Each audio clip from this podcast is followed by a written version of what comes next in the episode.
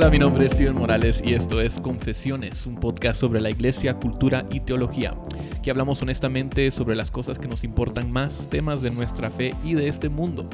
Eh, hoy me acompaña Justin Burkholder y Oscar Morales, pastores de Iglesia Reforma. Bienvenidos al ¿Qué tal, podcast. Steven? ¿Cómo estás? Hola, es ¿Qué un, tal, es un gusto saludarlos a todos. Uy, qué serio. Oscar, Gracias. oye, bueno, Justin, te extrañamos. Eh, la semana Vos pasada. lo extrañaste. Yo no Yo- Justin, te extrañé. mentiras, vos, Gracias, te Steven. Eh, Perdón, yo estaba tratando de hablar de parte de Oscar, Sí. pero Sí, perdón, sí. Oscar no te extrañó, yo Sí, te no. extrañé. Yo no- Pluralidad, pero obviamente no hay Sí. paridad en nuestros sentimientos que tenemos acerca de los otros. No, claramente que no. Perdón, Eh, perdón, perdón. Pero pasamos la última semana fuera en Albuquerque, Nuevo México.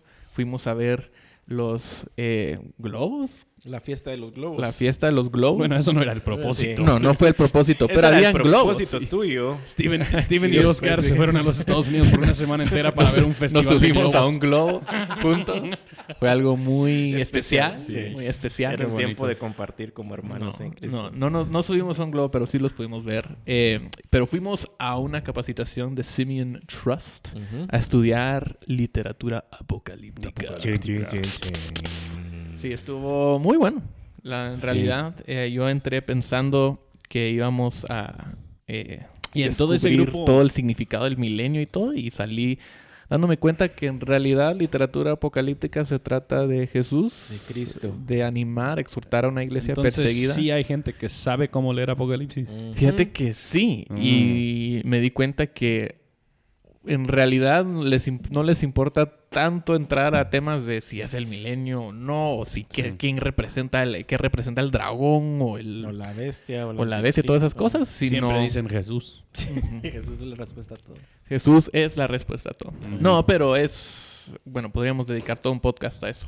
Y tal vez un día te enseñaré todo lo que aprendí. Wow, Justin. gracias. Pero, eh, pero sí, la pasamos eh, re bien. Aprendimos bastante, sí. Sí.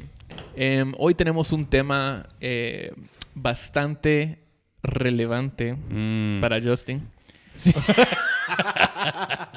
Porque él es tan bueno en mortificar. Uh, Y- ¿Viste cómo le dio vuelta? Sí, sí, sí. Yo pensé Su que iba a decir pecado. que Justin peca tanto. Sí, cabal, pero le dio vuelta. Bueno, es que hay tanto pecado. Hay que- tanto para mortificar. Ajá, entonces nos Ya te ganas- volviste un experto en Nos mortificar. ganas a todos. No, Sí. pero, pero queremos hablar sobre el pecado, particularmente eh, de dónde nace el pecado. Eh, ¿Verdad? Hay, hay distintas maneras, distintas tradiciones eh, en que la iglesia cristiana ha entendido el tema, del tema del Sí. pecado. Y probablemente los, los más comunes es, eh, a veces escuchamos que cuando las cosas van mal eh, o cuando pecamos decimos, ah, es que fue el diablo. Sí.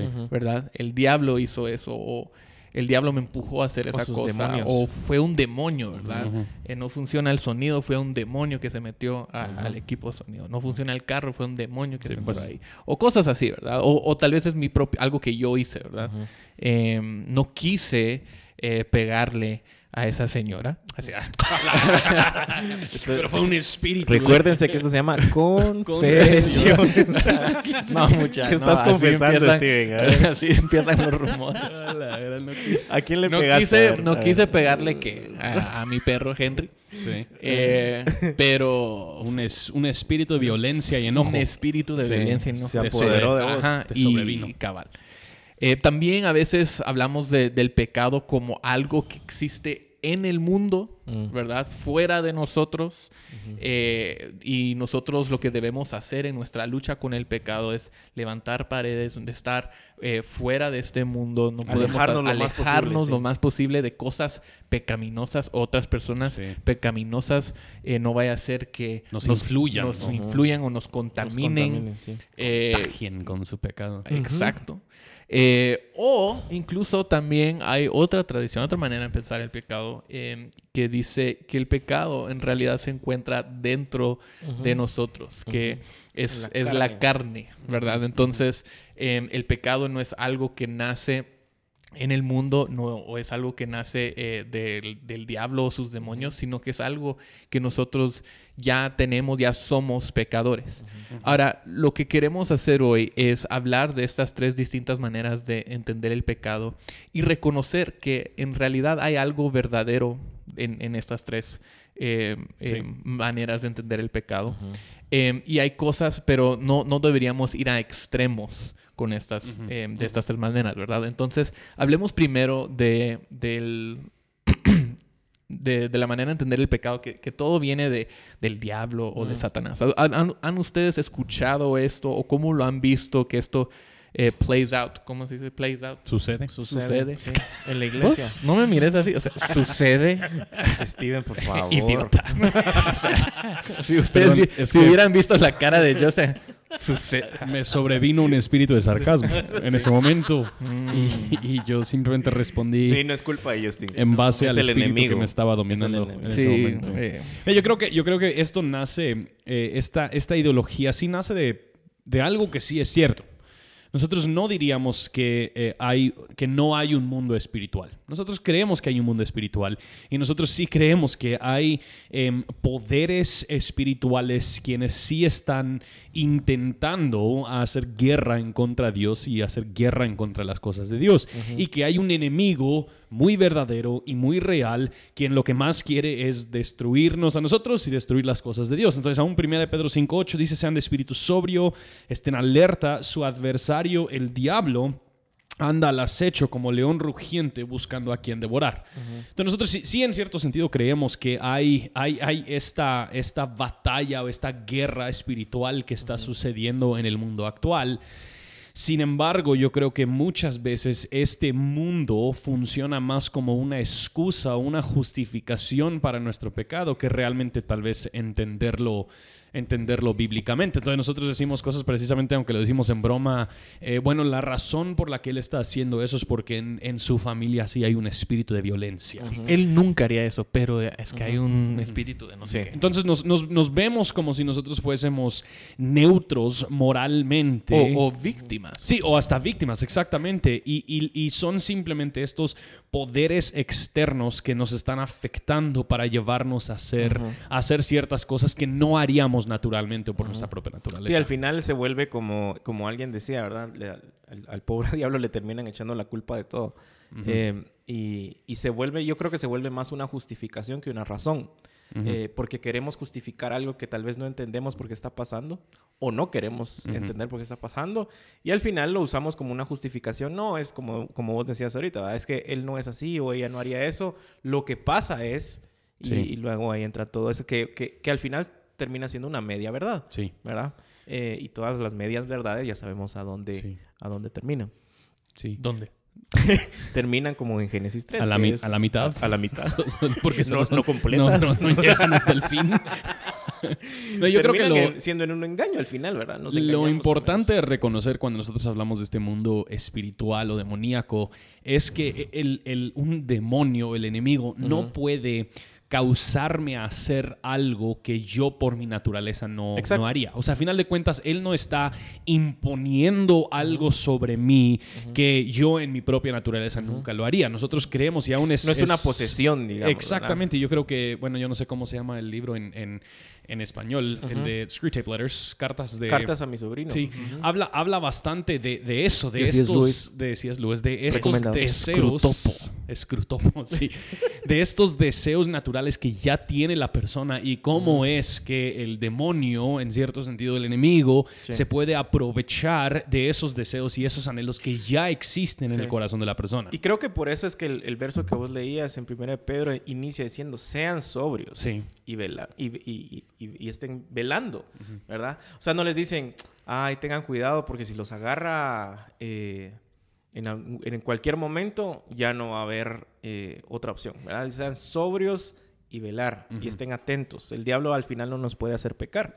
Es al final nuestro pecado lo que él utiliza para, eh, para que las cosas pasen, Sí, y yo creo que es importante también el reconocer que bíblicamente, aun si em, la razón por la que estamos pecando sí es una alguna presencia demoníaca que nos está influyendo en ese sentido, nosotros creemos bíblicamente que nosotros podemos resistir al diablo. Primera Eh, Corintios. sí. Santiago acabamos de- 4 dice, por tanto, sométanse a Dios, resistan pues al diablo y huirá de ustedes. Sí. Que el, el punto no es, esto es algo donde nosotros, precisamente como está diciendo, somos víctimas y nosotros aquí pasivamente estamos simplemente viviendo nuestra vida y ¡pum! De repente se nos Sí. sobrevino este espíritu y no, pues, no sabemos qué hacer y terminamos pecando y dijimos, ah, este espíritu. Este diablo se sí, me hizo, de me mí. hizo hacer. O sea, a final de cuentas, nosotros, nosotros somos criaturas que tenemos ese, ese potencial y esa habilidad dada, obviamente, por el Espíritu Santo para el que está en Cristo, de resistir la tentación, de resistir cualquier poder em, espiritual que podría Sí, y ser lo, y lo mayor. vimos a ahorita en la, nosotros. en la serie de 1 Corintios, creo que vos fuiste que lo predicó de 1 Corintios 10, en donde dice, Ah, sí. no viene ninguna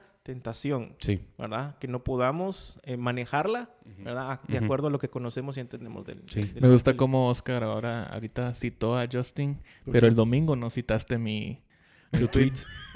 El domingo en la mañana- todo sentido. O sea, Sentido, El, domingo, después, el en la mañana, antes de la predica, soltá estaba ese sentado, de- estaba leyendo la, no sé qué, estaba leyendo la Biblia.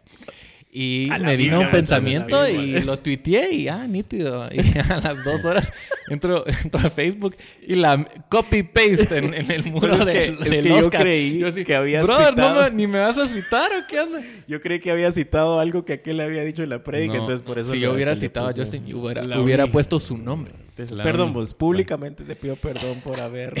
El- Pero después puse tu nombre. El punto, el punto es que Regresando al tema. regresando al tema, nosotros yo creo que eh, ca- caemos en, en uno de dos extremos y esto, esto siempre es lo que, lo que tal vez hablamos en, en este tema de, de guerra espiritual. O creemos que absolutamente todo se debe al diablo o creemos que realmente el diablo no tiene nada de impacto y nada de efecto y vivimos como si él no existiera y no, hay, no hay ningún problema. Y ambos no... em, Extremos al final. Sí, ambos son extremos y, y ni uno de los dos realmente demuestra que sí existe un enemigo, pero este mismo enemigo es sujeto a la misma soberanía Sí, de Dios y- y, y obedece las cosas de Dios. Y eso regresa a qué creemos acerca de Dios. Eso. ¿Quién es Dios? Exacto. Porque eh, Dios y el diablo no son seres Sí. iguales. No Sí, hay esto- dualismo ahí. Y eso creo que es donde aún para el cristiano nosotros creemos, sí, el que está en mí es más poderoso que el que está en el mundo. Y eso significa yo no tengo razón por, eh, para, por la que yo debería temer que me puede hacer algún espíritu, algún demonio, porque yo sé que yo estoy en Cristo y Cristo me guarda y Cristo me protege y nada me puede separar del amor de Cristo. Y por encima de eso, la mano de Cristo, de Cristo está envuelto en la mano del Dios soberano que Él mismo nos sostiene y por ende no hay razón por la que nosotros deberíamos estar temiendo Sí. lo que nos puede hacer algún espíritu, algún demonio. En cierto sentido, culpar al diablo por tus acciones. Es negar a Cristo, Eso. eh, negar la presencia del Espíritu Santo en, en y, tu- y en tu- negar la verdad de la palabra de Dios acerca de ti. Porque Sí. la palabra de Dios es muy clara que la razón por la que pecamos no es porque un espíritu me dominó Sí. y me dijo que. Y a veces a la- decimos eso para evitar, porque estamos avergonzados o porque no queremos tomar responsabilidad. Es Pero eso me avergonzaría aún más. Decir, bueno, aparentemente el diablo es más poderoso que el, Espíritu, el Espíritu Santo o yo no tengo el Espíritu Santo. Sí, no quiero, y no quiero hacer de menos el hecho de que sí, sí creo que hay cosas espirituales que Sí, suceden. hay opresión. Totalmente. Sin embargo, yo creo que nosotros creemos que los demonios son unos tontos. Ujú. Porque nosotros, nosotros tenemos mucho miedo de que el demonio vaya a mover nuestros muebles en la casa. O que el demonio va a, va, nos va, va, a- va a soplar un viento muy frío en nuestra casa. Bueno, no sé si eso es cierto o no. O caliente. O caliente, puede ser caliente. Depende Sí, cuál te guste. los es dos. el aire. pero- Cuando yo, cuando yo creo que cuando yo creo que el enemigo hace mucho más daño cuando un cuando cuando hay Nos cosas- hace dudar de la palabra. Sí, de Dios, cuando hay cosas predicadas que no son el evangelio. el, el enemigo hace mucho más daño cuando, cuando él, él, él ayuda a distraer pastores de su, de su tarea principal y terminan ellos cayendo en, en un pecado sexual, pierden su ministerio. O sea, nosotros creemos que los demonios están involucrados en todas estas cosas que son tontas. Sabemos que el enemigo es muy, muy inteligente. Eh, sabemos que él, él sabe precisamente lo que él está haciendo. Y yo creo que muchas veces hemos creído que hay presencias espirituales haciendo ciertas cosas que simplemente no, no Sí. son y, y están involucrados haciendo un montón de otras cosas que ni nos damos cuenta. Y otra cosa también interesante en ese punto es que a veces, otra vez, por falta de conocimiento de la palabra de Dios, muchas veces creo que todo cristiano experimenta estos como picos en donde el- la tentación y nuestra, nuestra, misma, nuestra misma iniquidad como que se, se ve aumentada, como que creemos, wow, esto ya tenía ratos de no pelear con esto y de repente estás en una etapa en donde otra vez te está costando y estás luchando.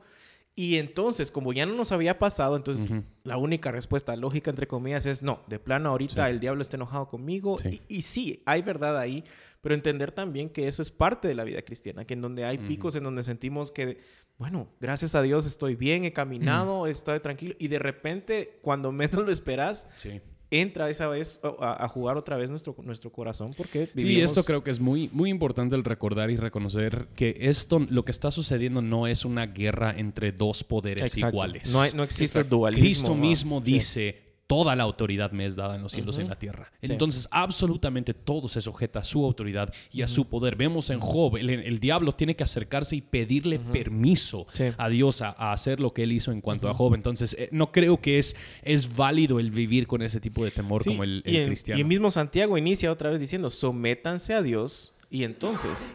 El diablo él- irá. Exacto, ¿verdad? Entonces otra vez da- eh, inicia con, con la premisa. Sí. Sí, hablemos de la, de la segunda manera y en que entendemos el pecado eh, o Mm. de dónde nace el pecado, que es el pecado está allá afuera, el pecado está en el mundo. Sí. Y muchas veces escuchamos esto en, tal vez en iglesias eh, que les gusta condenar todo, ¿verdad? Sí. O sea, eh, cosas que dicen que son mundanas de la cultura, cultura popular, sea música o qué sé yo.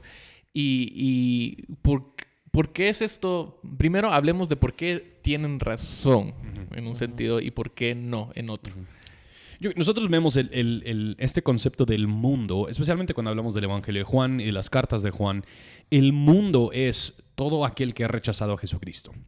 Que el, el- el punto es cuando aún en Juan 1 dice que el mundo no lo reconoció a Jesús. Eh, nosotros sí creemos que hay una demográfica de personas quienes todavía están bajo el dominio de su propio corazón pecaminoso y están, siguen siendo hijos de la ira de Dios por su naturaleza, según Efesios 2. Entonces, obviamente, ellos no, no van a querer hacer cosas que agradan al Señor. Y por ende, si ellos están con alguien que sí quiere agradar al Señor, van a animar a esa persona a dejar su fe a un lado y a hacer las cosas que, que no le agrada a, a Dios. Entonces, yo, yo creo que hay cierto sentido en eso, pero recuerdo, recuerdo una vez en particular, estaba hablando con con un papá de, de un joven que estaba en nuestro grupo de, grupo de jóvenes y era un joven bien portado toda la vida, estaba sacando buenas nocha- notas y de repente empezó a fumar marihuana. Entonces yo le pregunté a los papás, ¿qué pasó? O sea, ¿qué es lo que sucedió? Y empezaron y dijeron, es que empezó a escuchar música rock y por eso empezó a, empezó a fumar marihuana. Ayunemos. Sí. Y dije, bueno, o sea, parece que esto tiene una solución muy rápida. O sea, quitarle la, quitarle Quitarle la la música, y ya ya no va a querer fumar marihuana. Pero, o sea, y eso, así es como yo también, yo crecí en un mundo que era mucho así. Cosas como la batería, las guitarras, esas cosas eran del mundo y nosotros somos de Dios y por ende nosotros no deberíamos tocar esas cosas del mundo porque nos van a contagiar o contaminar. Y, y esto realmente va mucho de la mano de este, este ámbito espiritual porque cuando aún hablábamos de la batería, es que la batería viene de África donde ellos tocaban ciertos ritmos diabólicos y estaban ellos llamando a demonios, entonces deberíamos tener cuidado con música de con batería. Y, y a final de cuentas son cosas que no, no, no tenemos el tiempo tal vez para, para indagar en esos temas ahorita, pero, em, pero no creo que entiende claramente eh, una vez más el, el ser humano tal y como la Biblia lo, lo presenta. Y, y yo creo que nace también de un corazón eh, que está sufriendo de un pecado silencioso y peligroso, que es la autojustificación. Yo soy bueno. O sea, todo Eso. lo que está allá afuera está mal. Eso. Yo soy bueno. Y entonces eh, caemos en la trampa de, de- de creer. Y para mí es, es este tipo de pecado es, es, es lo más, eh, bueno, otra vez por no otra, otra palabra, pero lo más peligroso que le puede pasar a un cristiano es creer que, que ya soy bueno. Que O está sea, seguro porque todo lo malo está afuera. Exactamente, que yo en, en mí no hay ningún problema. Y esto se, expresa, expresa a través de moralismo, esto se expresa a través de religiosidad, esto se expresa a través de un enfoque en, y en creo que esto lo, esto lo vemos mucho en la crianza de niños. Claro. Porque en la crianza de niños lo que, lo que los papás tal vez inician con una idea muy sentimental de sus hijos. Son bien portados, son buenos. Entonces lo que nosotros tenemos que hacer es protegerlos de todas las malas influencias que existen ahí fuera, de, fuera de ellos. Entonces si yo simplemente logro asegurar que nunca ven algo que no deberían ver, nunca, nunca se comportan sí, como escuchan algo que no deberían escuchar, siempre están rodeados por gente buena, mi hijo va a ser bueno. y, el, y el fin entonces es simplemente protegerlos o separarlos, alejarlos del, del, mundo. Y eso es lo que terminamos haciendo, creando... No, ¿No dirían que también el problema es que tienen las personas que creen que pueden escaparse del pecado en este mundo, tal vez tienen una eh, eclesiología no sé cuál es la palabra, sobre realizada, que piensan que en este mundo eh, pueden llegar a un punto donde son libres del pecado o que quieren, o, quieren, tienen una eh, escatología, escatología perdón, eh, donde ya quieren que, Jesús los saque de este mundo, ¿verdad? Porque no quieren nada. Que la, glorificación es de este lado y no del otro. Ajá, exacto. sí. Sí. No, yo, yo sí creo que eso, o sea, por lo menos así era mucho de mucho de, mi crianza. Y especialmente esto, esto va em, de la mano con un legalismo muy fuerte donde em, el cristiano acepta a Jesucristo. Entonces desde ese momento debería ya ser, ya ser perfecto. Y, esto, o sea, históricamente esto viene de los movimientos de santidad, esto viene de, de muchos de los movimientos de, John Wesley em, que, aprecio y agradezco mucho de lo que ellos tenían que decir. Y yo creo que todo cristiano debería leerlo. Sin embargo yo sí creo que hay, hay, algunas, hay algunas deficiencias en entender nuestra naturaleza aún después de Cristo de esa manera. Yo, yo creo que hay muchos pasajes que hablan de la... De la em, de cómo mi corazón sigue eh, inclinado hacia esos deseos pecaminosos y que no es necesariamente por, por las influencias de afuera. Y, tal vez uno, y uno de los ejemplos más, más fuertes, yo no sé si ustedes recuerdan de un programa en los Estados Unidos que se llamaba 19 hijos y contando. No. 19 Kids and ah, Counting, la familia de los Duggar. Bueno, ellos eran una familia, una familia ejemplar para mucho del movimiento de homeschooling. el, el tío de Justin. Esa era mi familia que salía los primos. Eh, eran una familia ejemplar para todo el movimiento de homeschooling. No tengo nada en contra de homeschooling. Eh, pero pero lo, que, lo que mucho de este, este movimiento también iba muy de la mano con, con era un alejarlos. muy fuerte. Exactamente. Entonces, era alejarlos de todas estas cosas malas. Y se veías a todos los hijos. Este programa los pintaba como los hijos. O sea, el ejemplo perfecto de un niño evangélico. Eh, cuando salió todo lo de esa página web donde podrías buscar una relación para tener adulterio, estaba el nombre del hijo mayor de esta familia ahí. Y terminó saliendo que había... Que también estaba casado. Que también estaba casado. Terminó saliendo que él había abusado de sus, de sus hermanas en algún momento. Y todo eso para decir, la maldad no estaba en el mundo. Ellos habían alejado a su hijo del mundo por total. Em, y ellos habían puesto una carga sobre estos niños de que ellos se deberían portar de una manera que simple y sencillamente em, no, es, no es tal vez posible de este lado del mundo si no entendemos claramente de dónde viene la maldad y cuál es la solución verdadera. Y, otra vez en Juan, mirás, no te pido que los saques del mundo. Eso. ¿Verdad? Sino que los guardes del, del, del maligno. O sea, no es un llamado a apartarnos y a aislarnos completamente y a otra vez caer en un fariseísmo y decir, uy, gracias a Dios que no soy como aquel, que X, Y, Z, ¿verdad? En resumen, Justin está en contra del homeschooling. No, eso no dije, no dije eso. Ustedes lo escucharon aquí el primero. Homeschooling cría fariseos. Esa es la conclusión de Justin. no, son bromas, son bromas. Pero, pero sí, o sea, debemos preocuparnos menos por o sea, no, no vamos, nos podemos encerrar en una casa en medio del bosque. Y eso no nos va a salvar. Y eso no nos va a salvar. Porque el pecado, a fin de cuentas, donde tú vas, ahí está el pecado también. Eh, entonces, el pecado sí, e, en un sentido sí es el mundo, pero en otro sentido nosotros también somos parte de este mundo y no podemos escapar eso. Ahora hablemos de esa tercera manera en que entendemos el pecado, que ah, cuando hablamos de la, de la carne, de que el pecado nace en nosotros, el pecado eh, es algo que nosotros no somos, pero sí somos pecadores, ¿verdad? Somos seres pecaminosos. Eh, es, bien interesante cuando leemos un poquito de la historia de Martín Lutero, cuando él empieza a, leer la palabra de Dios y como que el Espíritu Santo empieza a trabajar en él y entender eh, que él es un pecador. De las primeras cosas que hizo es que se flagelaba tres veces al día. Y al final decía, y no encuentro paz.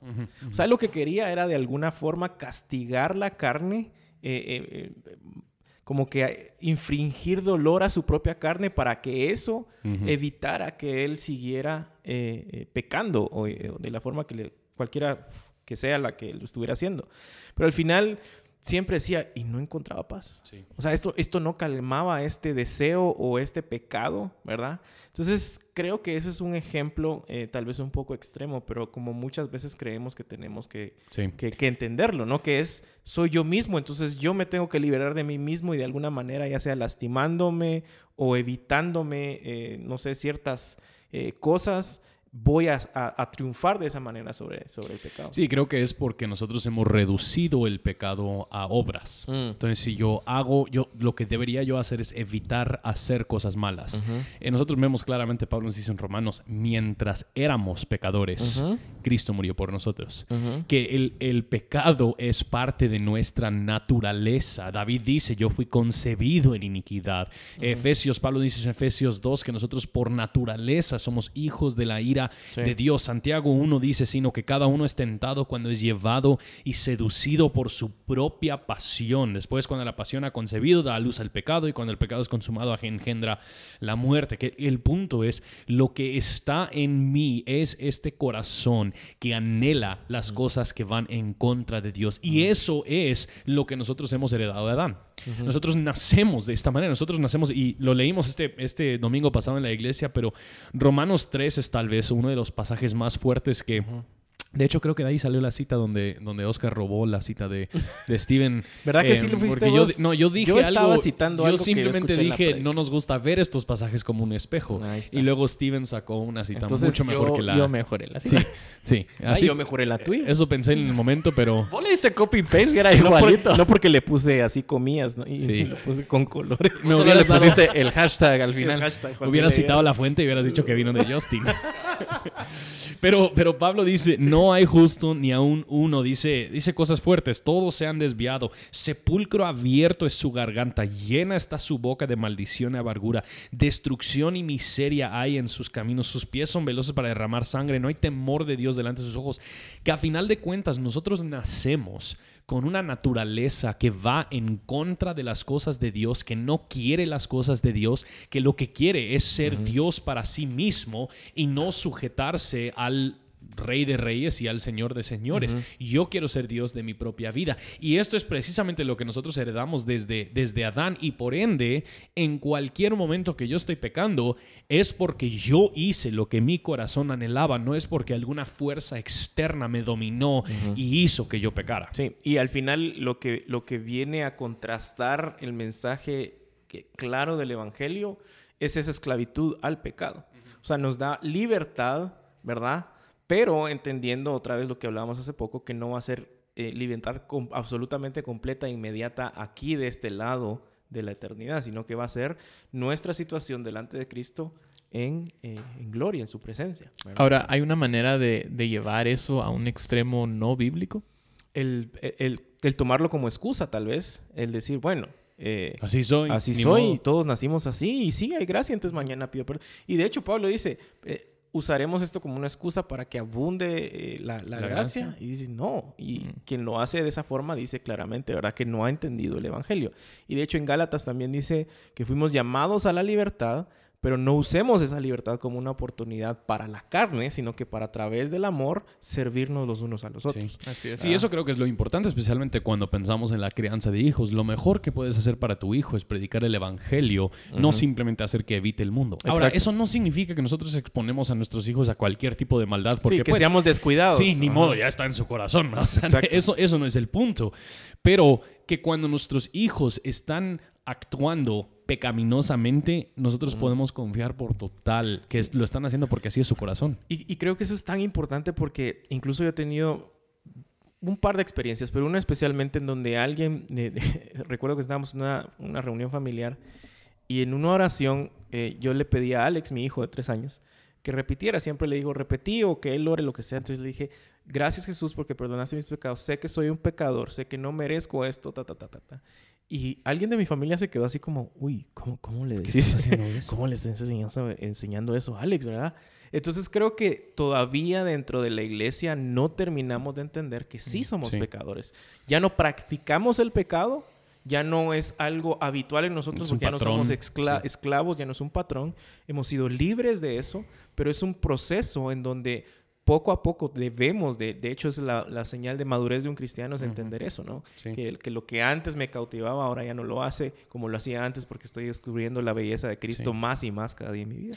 Sí, y la, y la marca genuina y verdadera de haber entendido el Evangelio es que yo estoy dispuesto a confesar y arrepentirme de mi pecado. Que el punto es, cuando yo estoy luchando con el pecado, lo que no necesariamente tengo que hacer es ungir mi casa o mi camisa o mi cama con aceite. Tengo que arrepentirme de lo que yo hice. No necesariamente, pero posible. O sea, si quieres, si quieres puedes hacerlo. No va a funcionar pero nada más. no puedes, no puedes meter el aceite hasta tu corazón. Exacto. Porque a final de cuentas el problema es tu corazón. Y, nosotros vemos que Juan, Juan, en primera Juan, él está explicando precisamente esto. Él dice, confiesen sus pecados y no llega a la conclusión que ya no van a pecar. Él dice, cuando pecan, tienen un abogado quienes les defiende delante del Padre, que es Cristo Jesús. Lo curioso del, tema que mencionaste ahí del aceite y todo esto es que queremos siempre regresar al, a lo que...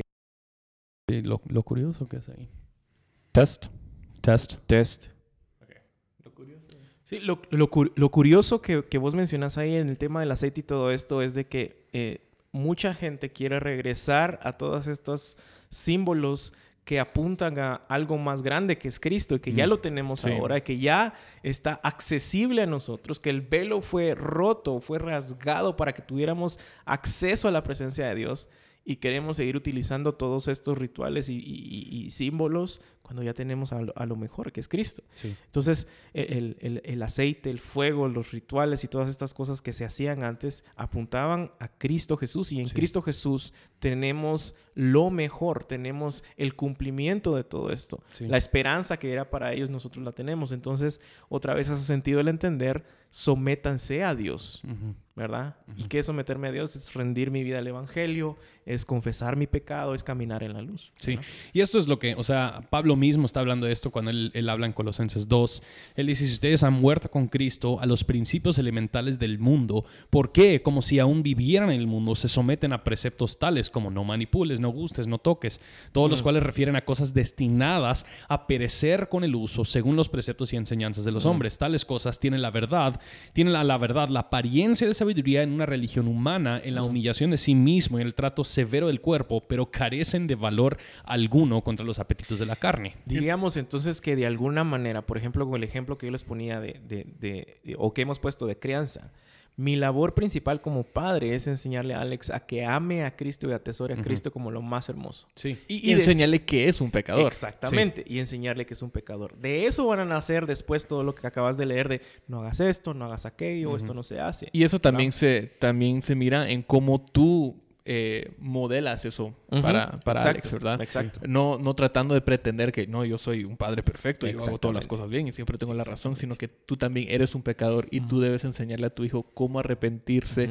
cómo pedir perdón, cómo pedir perdón, cómo otorgar perdón, eh, confesar, cómo, cómo ellos ven moldeado el evangelio en su vida cotidiana. Y lo mismo se aplica a cómo nosotros disipulamos a otros. Exactamente. No nos presentamos como cristianos perfectos, no, disipulamos porque tenemos un testimonio perfecto, sino que es a través de los errores, los pecados que cometemos. Realmente, realmente no nos queremos hacer responsable por nuestro pecado y por otra parte no nos gusta hacer que otras personas sean responsables por su pecado. Entonces, nosotros les, les, les reseteamos estos, estas otros, estos otros rituales o cosas así para que ellos puedan eh, ser liberados de, de, los poderes sobre ellos y en ningún momento les llamamos a ellos a arrepentirse de su pecado porque ellos según sus deseos, según sus anhelos, según sus pasiones están persiguiendo lo que ellos más quieren en vez de perseguir a Cristo sobre todas las cosas. Sí, sí. Y, y, y, la forma en que la gente o que nosotros podemos identificar un gran avance en este entendimiento es cuando ya no nos da vergüenza hablar de nuestro pecado. En el sentido que no, no de una forma sin vergüenza de, ah, sí, yo hago esto, sino en el sentido que ya no nos avergüenza porque ya no hay condenación. De eso nos ha librado el Señor, de esto me liberó el Señor. Antes yo hacía esto, pero ahora yo en Cristo eh, eh, hago y, siento de, esta otra forma. Entonces, creo que el, el punto ahí también es qué tanta vergüenza sentimos, ¿verdad? ¿Qué es lo que nos hace poner estas excusas. No, es que es el diablo, no, es que es el mundo, no, es que eh, es esta carne de la cual... Entonces, creo que es un punto en donde todavía no hemos entendido eh, de qué fuimos libres o para qué fuimos libres. Entonces, ¿qué hacemos con, con, estas tres categorías? Está el diablo, está el mundo y está nosotros, el, cora el corazón humano.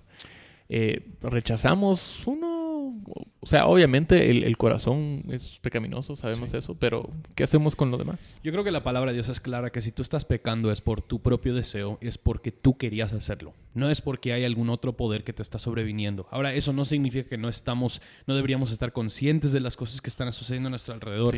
Eso no significa que nosotros deberíamos ser imprudentes en cuanto a lo que nosotros escuchamos o lo que nosotros vemos, pero el punto es... Entonces sí puede haber, en otras palabras, sí puede haber influencia espiritual, eh, demoníaca. Sí, pero es también eh, mundana influencia. Y, el mundo, o sea, el mundo es un lugar pecaminoso. Sí, pero esas cosas simplemente permiten que lo que ya está dentro de mí salga. Eh, que a final de cuentas no es eso que... lo que provoca eso. Exacto. O sea, ya, ya estaba en mí y si yo no estoy cayendo en esas cosas, no es porque yo antes era bueno y esta cosa de repente me sobrevino. Si yo no estaba cayendo en esas cosas, por la gracia de Dios, por la que yo, yo no estaba cayendo en eso.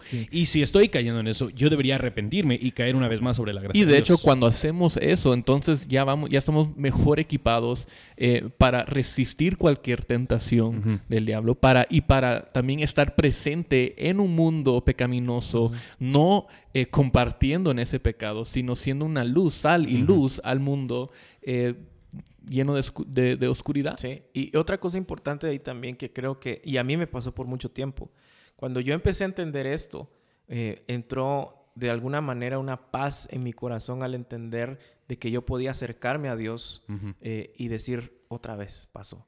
Porque muchas veces está ese pensamiento, ah, es que otra vez le voy a decir a Dios que, que, que, pensé mal o que dije una mentira o que qué sé yo. Entonces como que creemos que Dios tiene un límite de, de, veces que nos va a decir sí y después ya, ya ahí se quedó. Y, y, y, hay una línea muy delgada, pero a la vez muy clara entre lo que hablábamos de no, esto no nos lleva a ser sinvergüenzas, de decir, ah, como Dios me perdona, entonces eso quiere decir que no hemos entendido el Evangelio. Pero sí una línea en donde nosotros deberíamos de entender también de dónde nace el pecado, pero tenemos que entender también qué es la gracia de Dios. O sea, no hay pecado que Dios me diga, no, fíjate que ahí sí, ahí sí, no puedo hacer nada, ¿verdad? Así ya, lo siento, sí. Entonces, es un entendimiento de ambas cosas, Y creo que lo importante cuando nosotros hablamos de que en, en, Cristo tenemos nosotros el poder para enfrentar el pecado, a lo que nos referimos es que Cristo mismo enfrentó ambos, mm. tanto el, el, mundo espiritual y el mundo mundano. Nosotros vemos en Mateo 4, Cristo es tentado por el enemigo y él vence el enemigo. Mm. El enemigo no es poderoso sobre él. Entonces, a la hora de que Él va a la cruz, muere inocente y resucita, Él ya ha conquistado el enemigo. Cristo mismo enfrenta al mundo. Hebreos es claro que Él fue tentado en todas las maneras que nosotros somos tentados, que este, este mismo mundo lo estaba presionando. Y Él dijo que no, que Cristo ganó la batalla contra lo espiritual, Cristo ganó la batalla contra lo mundano. Y a la hora de que nosotros ponemos nuestra fe en Cristo, la palabra de Dios es clara, que nosotros estamos en Cristo, que la victoria de Cristo sobre lo espiritual es nuestra.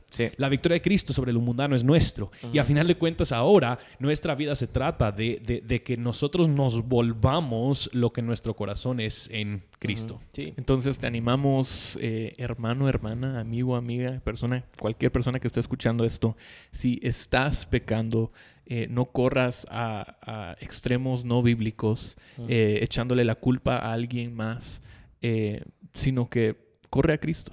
Em, recuerda que, todo pecado nace de tu propio corazón, no importa eh, cómo, eh, cuál provocación o influencia eh, hay en tu vida. Em, y al hacer eso, confía que Cristo es suficiente, que Cristo es suficiente para, em, para el perdón, para la reconciliación, para la adopción en su familia. y eso a, fin de cuentas es lo único que necesitamos para ser verdaderamente santos Em, y, justos y eh, puros delante de Dios. Entonces vamos a terminar eh, este episodio ahí. Em, gracias nuevamente eh, a, ustedes dos. Gracias a ti, Steven. y gracias, por, terminarla a tiempo porque los Cubs juegan aquí pronto. Sí, yo sé. Esa es la, esa es la única razón por la que estamos grabando temprano. sí. La próxima vamos a, hablar Sí, de la idolatría. Pero Yo pensé que creo que ya sacamos ese episodio y hablamos de los Cavs. O sea, era de los Cavs, Era en sí. temporada Mira, de la cada NBA. temporada de no sé qué deporte vamos a... tenemos que sacar un episodio. Tenemos que idolatría. regresar al corazón de Justin. a administrarlo. Estos van a ser confesiones Difícil de Justin. Cuando los equipos son tan buenos. Pues, o sea, ni modo. Bueno, pues, gracias por escuchar y nos vemos. Nos vemos a la Hasta próxima. Hey, nos olvidó mencionar algo importante. La próxima semana no habrá un episodio regular de Uy. confesiones, sino que vamos a grabar un episodio en vivo En vivo. en Facebook Live En Facebook Live. En Facebook Live. con video Con Wow. video. Y audio. Y audio. entonces Video que y solo- audio. y audio. Qué terrible que sería- el video Qué terrible solo video. con rótulos. No, pero eh, entren a la página de Iglesia Reforma el lunes. ¿Qué fecha es? El No sé lunes. el calendario. 26 creo que es.